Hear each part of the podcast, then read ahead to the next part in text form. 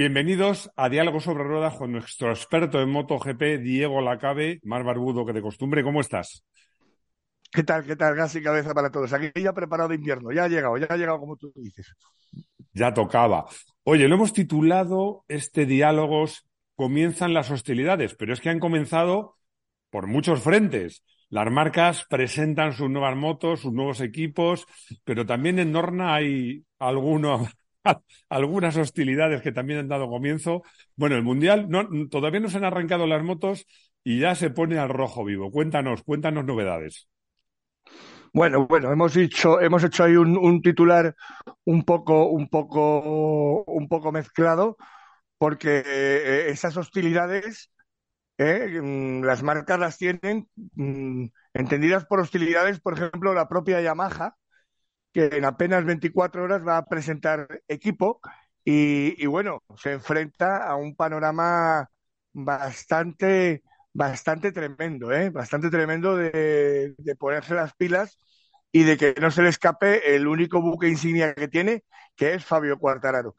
Pero es que en Dorna, en Dorna ya ha habido los primeros movimientos, además aprovechando el invierno, prácticamente no ha salido en casi ningún medio eh, de los grandes, porque había esa omertad de, bueno, de, no hablar del tema. Eh, sí que lo han hecho un par de webs especializadas, las más, las más importantes, y es la salida, la salida, querido Máximo, de nada menos después de casi 30 años, de Manel Arroyo, director general de Dorna. ¿eh? Eh, se convierte en asesor, en asesor estratégico. Y mm, políticamente hablando, eh, es él el que toma la decisión de, salir de Dorna, ¿verdad? Esto tiene mucho que ver con ese vídeo de hace 15 días donde hablábamos que Carmelo eh, va a por todas. Eh, déjame de todas maneras que te haga dos comentarios al respecto de lo que has dicho. Primero, macho, mi sueño sería ser asesor. Eso suena a cobrar un sueldo por no hacer nada por dar tu opinión. Eso me parece fantástico. Bueno, a ver, de alguna manera es lo que nos pasa a nosotros, ahora que lo pienso, pero bueno. Y luego otra cosa.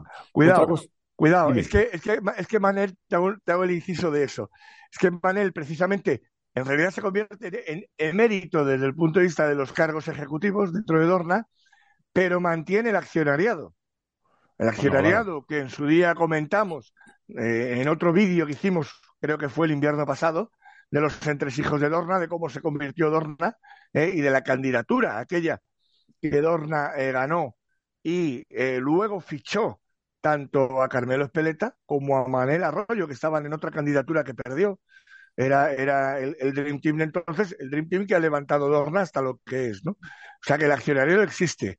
Por lo tanto, esa, cobrar mm, va a seguir cobrando.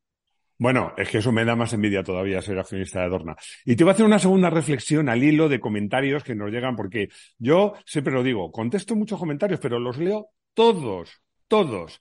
Entonces hay quien ha dicho que...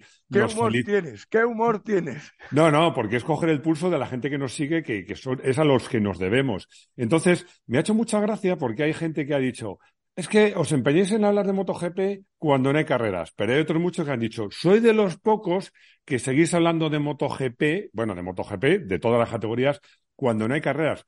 Es que MotoGP, aunque no haya carreras, la actividad nunca cesa y siempre pasan cosas. Y nosotros, gracias entre otras cosas a Diego, que están los hijos, siempre os contaremos cosas. Si hay carreras, hablaremos de carreras. Y si no hay carreras, hablaremos de entresijos, de maniobras, de presentaciones, de técnica, de historia. Vamos a estar siempre todos los lunes, gracias Diego por estar ahí, al pie del cañón. Así que vamos a entrar a matar. ¿Por dónde empezamos? ¿Por las marcas? ¿Por Dorna? Y, y, vamos a seguir por esto. Vamos a rematar esto que estamos hablando de Dorna porque me la dejas votando.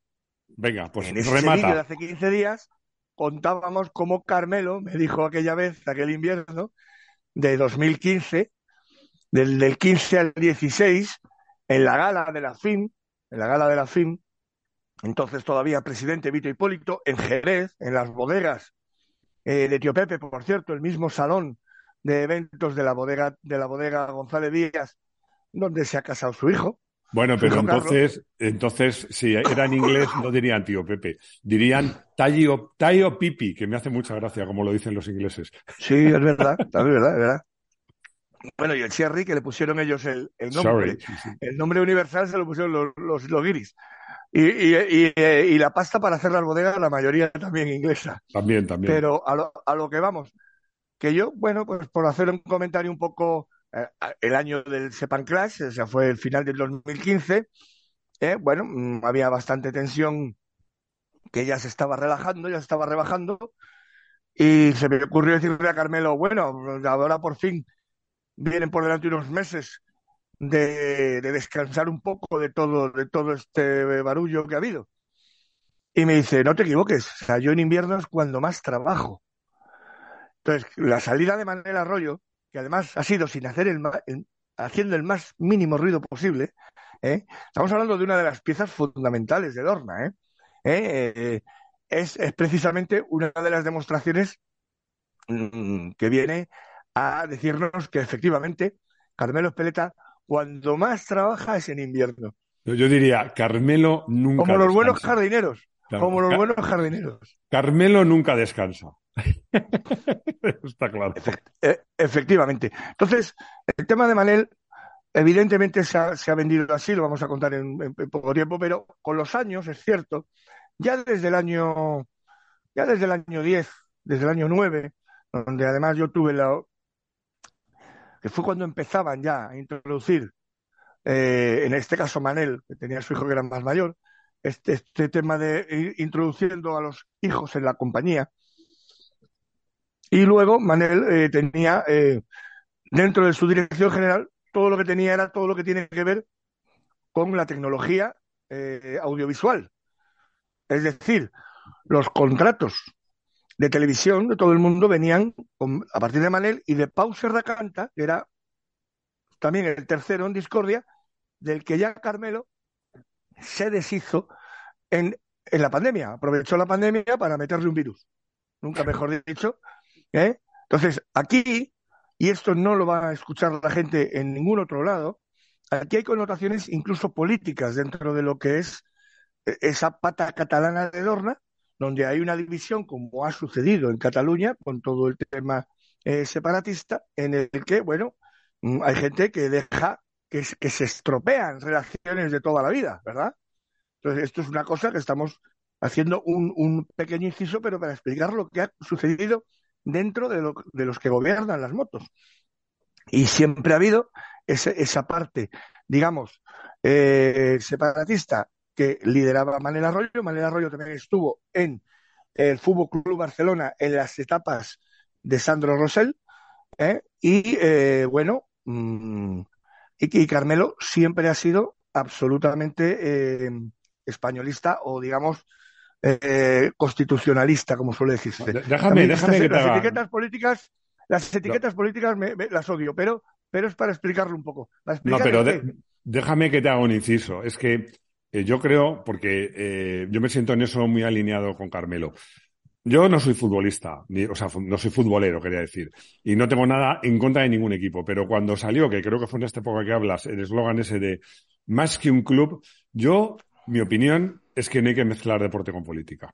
No hay que mezclarlo. Me da igual, yo valoro todo. Cualquier opinión que no venga respaldada por la violencia no, no, no, me parece buena. Vamos a pero yo creo que el, deporte vamos y la política. Para defender macho. a los culés, que además nos acaban de ganar la Supercopa.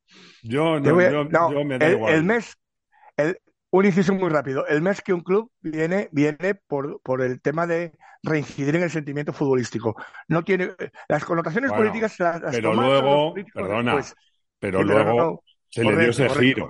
Se le dio ese giro. Yo insisto, Pero- el deporte es una cosa y el deporte tiene que servir para unir, no para separar. Y tiene que estar al margen de la política y cada uno que tenga las ideas que tenga. Me, me parece todo bien.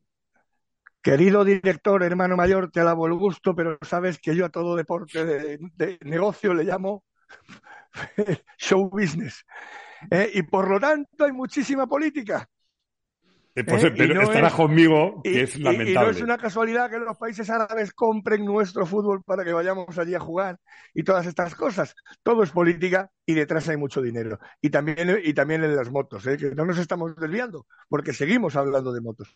Bueno, me, mm, me molesta tener que darte la razón, pero vamos, mi sueño es que el deporte, el deporte no esté al margen de la política. Pero bueno, vamos a hablar de motos. Lo que, lo que sí que es cierto, lo, que, lo, que, lo que sí que es cierto es que, bueno, han sido parcelas de poder y, y, y esos, esas bicefalias, esos poderes friccionan a lo largo de los años, ¿no? Y, y bueno, sí que ha querido prevalecer tanto Carmelo como Manel una, esa vieja relación ¿eh? Y yo creo que, bueno, que después de algunas tensiones se habrá mm, relajado eh, bastante el tema. Eh, pero Manel ya está fuera y, hay, y hace cuatro o cinco años mm, las espadas estaban en todo lo alto. Fíjate, una de las cosas que se ha utilizado es precisamente las bajadas de audiencias, porque formaba parte, en España, porque formaba parte de toda la política de difusión que la llevaba Manel. por ejemplo, un batacazo tremendo que hubo con Amazon de una serie que por otro lado era maravillosa, pero que no tuvo enganche, ¿eh? no tuvo prácticamente audiencia, que se llamaba Unlimited, que era los entresijos, grabado durante todo el año 21. Se suponía que Amazon iba a hacer el, mismo Unlimited sobre el año 22, que por supuesto no se va a hacer, eh, y si se hace será porque por, por, un tema de contrato y porque lo consigue forzar al final Lorna, porque eh, Amazon no quiere, ¿no? Y Amazon además se bajó del, del, del carro de pujar por los derechos de MotoGP a partir de este mismo año 23 y por eso se ha renovado a la baja con Dazón. Todos esos miembros están detrás, digamos, del final de etapa de Manel Arroyo como ejecutivo en, en Dorna. Pero déjame que te haga otra reflexión. Yo, hoy Estoy en plan reflexivo. Vamos a ver. Mucha gente dice, han bajado las audiencias porque es de pago. Eso es, evidente. Si fuera en abierto tendría mucha más audiencia. Pero te digo una cosa, la Fórmula 1 es de pago. Y ha subido la audiencia, incluido en España. Entonces yo creo... esa no es la explicación. Claro, yo creo, volvemos a lo de siempre, hacen falta, hacen falta ídolos ídolos y de los deportistas, los pilotos que tenemos ahora, mucha gente nos dice en los comentarios, son pilotos excepcionales, sin duda. Cualquier tío que se suba a una moto de MotoGP y va rápido es Dios. Pero hacen falta gente con enganche. Y yo creo que la vuelta de Márquez, y sobre todo si pelea con, con Fabio y con Peco, volverán a subir las audiencias, aunque sean de pago. No, no, lo primero que vuelva Márquez y que esté delante. Y que esté es fundamental.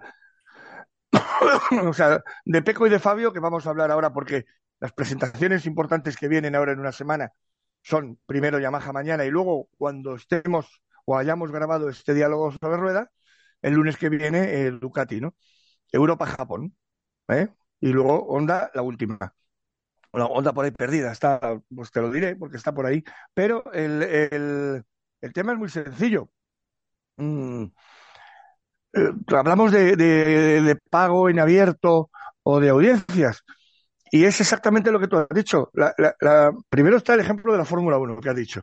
Pero es que luego te pongo yo otro del abierto. ¿Tú sabes lo que está regalado? Que si quieres lo podemos dar en Moto 1 Pro. el Mundial de Trial. El Mundial de Trial. Y ahí hay un tío que se llama Tony Bow, que lo que hace, cada, cada maniobra que hace, es espectacular. Bueno, pues como Tony Bow no tiene un némesis, no tiene alguien que le pueda ni siquiera toser, ¿eh? pues evidentemente el trial ha desaparecido. Esto es un, argumento mío muy recurrente, ya lo sé que me repito como el gazpacho, pero es así. Cualquier deporte de élite que se convierte en show business necesita una pelea. Tú no puedes ir a ver una película de buenos donde no haya un malo no, no, y te digo otra cosa. Yo no iría a ver una película que me sé el final. Yo lo siento porque yo a Tony Bow, le, bueno, mi máxima salvo Titanic, salvo Titanic. Salvo Titanic.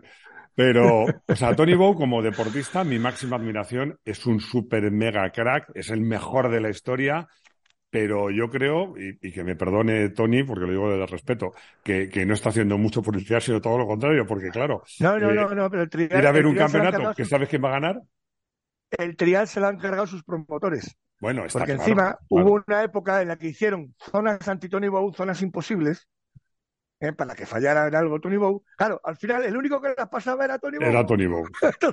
Entonces, o sea, lo hicieron todo mal, en el sentido de que lo que tenían que haber hecho desde el dirigismo que, que tenemos y hemos analizado MotoGP, decir, bueno, ¿dónde podemos hacer que, porque claro, ahí sí que es 100% piloto, ¿eh? A no ser que le des una, Sí. un- una, una, una bici. No, eso, pone más en valor el, el- mérito de Tony Bow, porque como tú dices, en el trial, la influencia de la moto, digamos, la moto no suma, resta si te dan un hierro de moto, pero los que corren el mundial, todo, ninguno tiene una moto que sea un hierro, el que gana es el piloto. Yo insisto, mi máxima admiración como deportista a Tony Bow, pero quizás No, no, pero razón. podían haber ca- cambiado reglamentos. La verdad es que se, se- se rompieron la cabeza. Eh, bueno, el trial ya veremos, ¿no? También es verdad que el trial no tiene un cuerpo a cuerpo. El trial son- es No. como los rallies, el trial son zonas. Eh, quiero decir, es para muy, muy, muy quemados, digamos, del motociclismo de toda la vida. Pero acuérdate de lo que era el trial, cuando yo era un niño y tú un adolescente.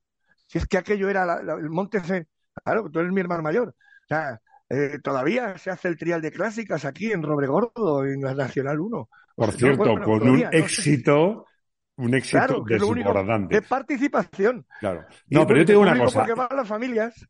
Hay que distinguir una cosa, eh, que hay deportes, hablo de las dos ruedas, que son para, para practicarlos y otro para verlos. Claramente el trial Claro. y el enduro, que es lo que yo hago, es para practicantes.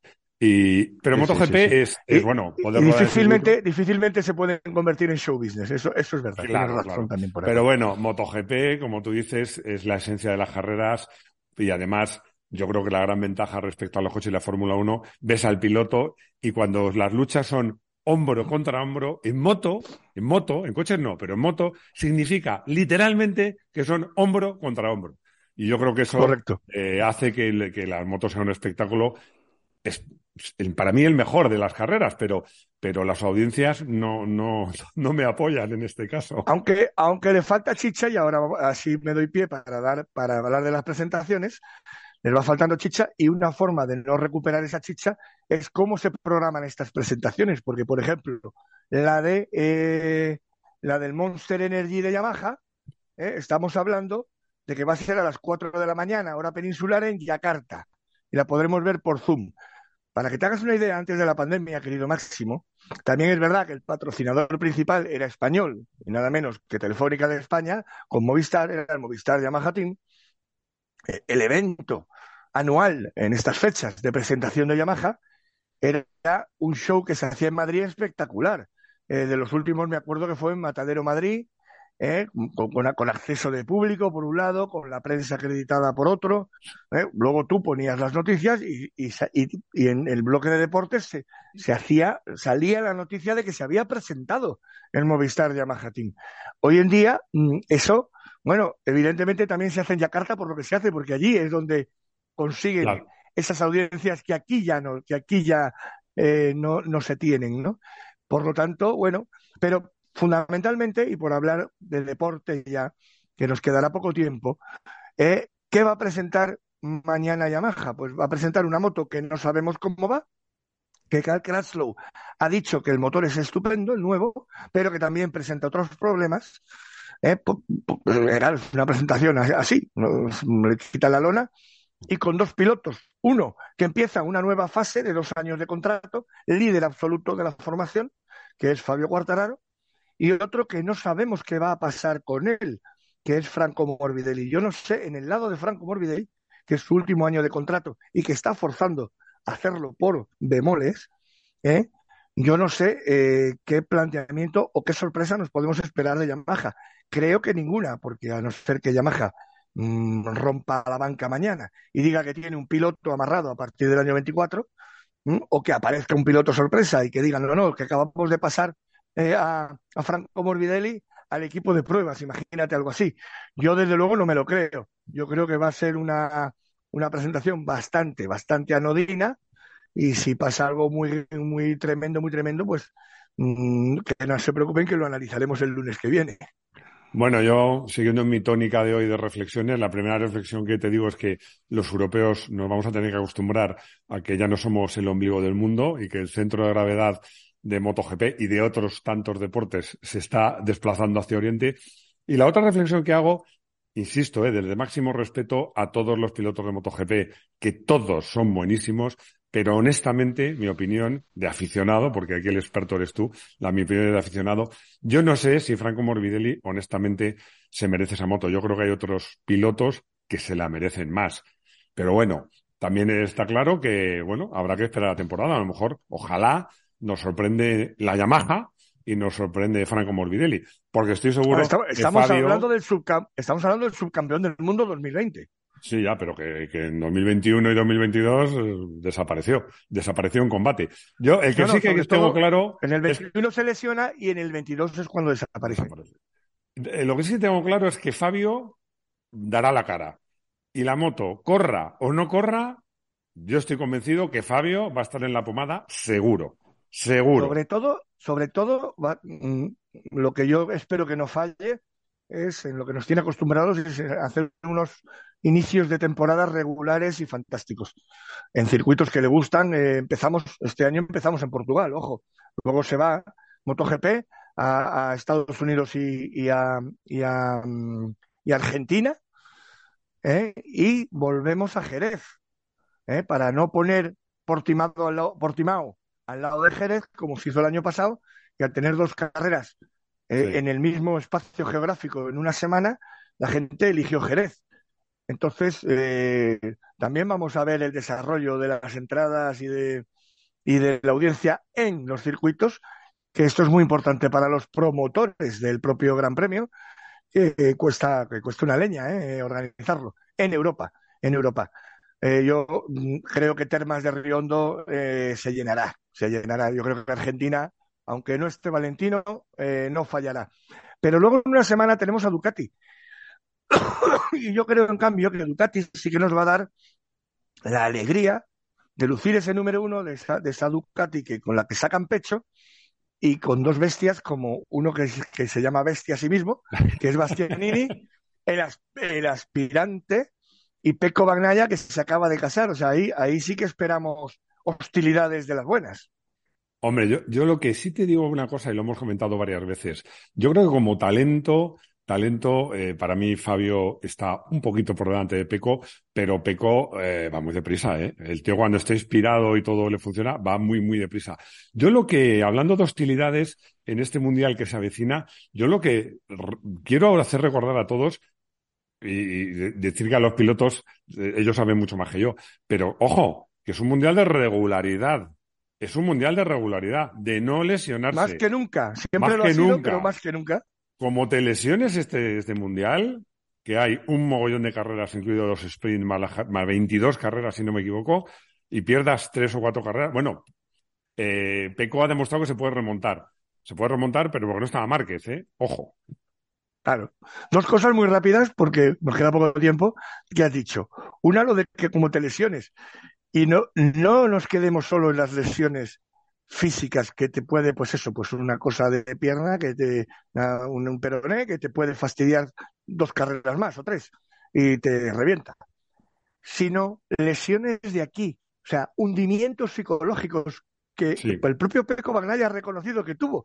Y eso sí que lo tienes semana tras semana y entras en una dinámica que los del fútbol americano llaman arenas movedizas. Y es la ansiedad de decir, coño, es que me acabo de bajar de la moto, es una mierda de carrera, pero es que mañana hay otra y el sábado que viene hay otra, y luego hay otra. E, ese agobio, Máximo, ojito con él. ¿eh? Luego he dicho otra cosa, que es lo que siempre ha dicho el propio Peco. Fabio está por encima mío. Vale, yo te lo voy a decir a la inversa. Yo creo que eh, están Marc y Fabio, y el problema que tiene Peco es que no es mucho mejor que muchos otros que tiene al lado, y además con Ducatis. Él sabe que no es mucho mejor que ellos, simplemente sabe que él ha hecho en el año 22. A ver, perdona, perdona, perdona, que me he quedado que él ha hecho en el año 22. Y se te ha ido la voz. A ver, ahora ya te vuelvo a oír, pero te veo de lado. A ver. A ver. ahora ya no te veo. Y, encima. Espera, que no te veo. No de lado, pues no debería. ahora sí te veo. Problemas de directo. Últimamente, yo, mira, Macho, te digo una cosa. Es, es, Hacienda, es desde que... No, no, no, cada vez que hablamos de Dorna o de Hacienda tenemos problemas. El próximo diálogo no hablemos ni de, ni de Dorna ni de Hacienda. Esto no, no, no, pero te voy, a decir, te voy, a decir, una cosa. Lo que contamos antes, porque luego salió un comunicado de Jorge Lorenzo, eh, lo contó Jorge Lorenzo en su comunicado, cómo fueron incluso a pararle la moto en pleno Gran Premio. ¿eh? Eso lo ha confirmado Jorge Lorenzo en su comunicado oficial, contado aquí en Moto 1 Pro ¿eh? antes, antes que nadie. Pero bueno, eh, yo, yo creo que, estamos ante ese, ese, ese desafío, ¿no? En Ducati. Mm, vamos a ver, vamos a ver ahí que lo que pasa va a ser apasionante, claro. Hombre, es que decíamos que han comenzado las hostilidades.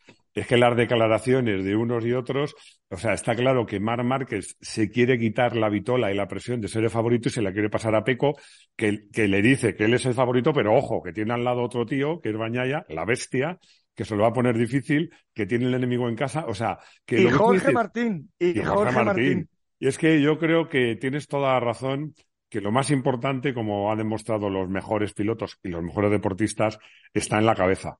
Está en la cabeza. Y yo creo que ahí Mar Márquez, pues, a mi modo de ver, es el mejor. De hecho, fíjate, Dani Pedrosa, que pocas personas hay en el mundo que sepan más de lo que siente un piloto encima de la moto como Dani y además de la moto que, que ha llevado que ha llevado comentarista, ¿eh? Lo, tendremos de comentarista este año. De, excelente comentarista y él decía es que eh, lo que más me alucina de Mark es cómo ha sido capaz de sobreponerse a lesiones que si a mí me hubieran pasado, porque además eh, Dani tampoco ha tenido suerte con las lesiones, pues yo no sé si me hubiera repuesto. Bueno, la verdad es que él mismo se infravalora porque Dani se ha repuesto a lesiones muy graves y ha seguido yendo rápido porque Dani también tiene una cabeza privilegiada. Pero Sotoboche, Sotoboche, y Dani no lo quiere nombrar como tal, con cualquier piloto que hablas dices, joder, que a mí lo que me acojona de todo lo que tiene Mark es el tema de los ojos.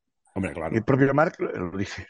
Cuidado con los huesos, los huesos pueden doler, se recupera uno mejor, se recupera peor, puede uno perder un poquito de forma uh, física de, con el hueso, pero el tema neurológico mm, es el que, el que a Dani, el que a Dani realmente que da las gracias a Dios cada mañana que se levanta y dice a mí me duele todo el cuerpo, pero por lo menos tengo todo eh, en, en, el sitio, en lo que se llama del cuello para arriba, ¿no? Y, bueno, pues, pues, pues fíjate, palabra de piloto, palabra de Dani. Y, de Marc, de Marc hablaremos, que hoy, hoy no ha tocado, pero porque Honda se presenta, pues te voy a decir cuándo se presenta Honda, porque lo tenemos por aquí, lo tengo por aquí, lo tengo por aquí, que ya, ya para rematar, pues fíjate que todavía no está ni puesto. ¿Eh? A ver, sí, el Repsol Honda Team. El 23 de febrero, que haciendo Repsol es, es probable que lo tengamos en Madrid. ¿Eh? Como siempre, esta presentación por lo menos saldrá, saldrá Mar Márquez en la tele, espero. Hombre, estoy convencido que sí, porque una de las cosas buenas que tiene Mark es eh, la capacidad de arrastre que tiene de, conseguir que a los medios, a la gente se interese por él. Bueno, yo lo que te decía es que el problema de las motos, lo comentábamos cuando hicimos esa, esa historia ficción de Mar Márquez a la Fórmula 1, es que con 44 carreras y sus correspondientes entrenamientos, por muy bien que se te dé, al empezar la temporada, sabes, sabes que te vas a arrastrar por los suelos bastantes veces a lo largo de ese año. Y claro, una vez que te caes al suelo, pues eh, la suerte, te tiene que acompañar la suerte. Bueno, que nos quedan dos minutos, así que te dejo que despidas tú este vídeo y, a ver, ¿qué ¿cuál es tu conclusión? que, que, seguimos calentando motores en la, políticamente en todo lo que hemos explicado que gobierna el Mundial, que al final es un fondo de capital riesgo, que a su vez está participado por un fondo de pensiones canadiense.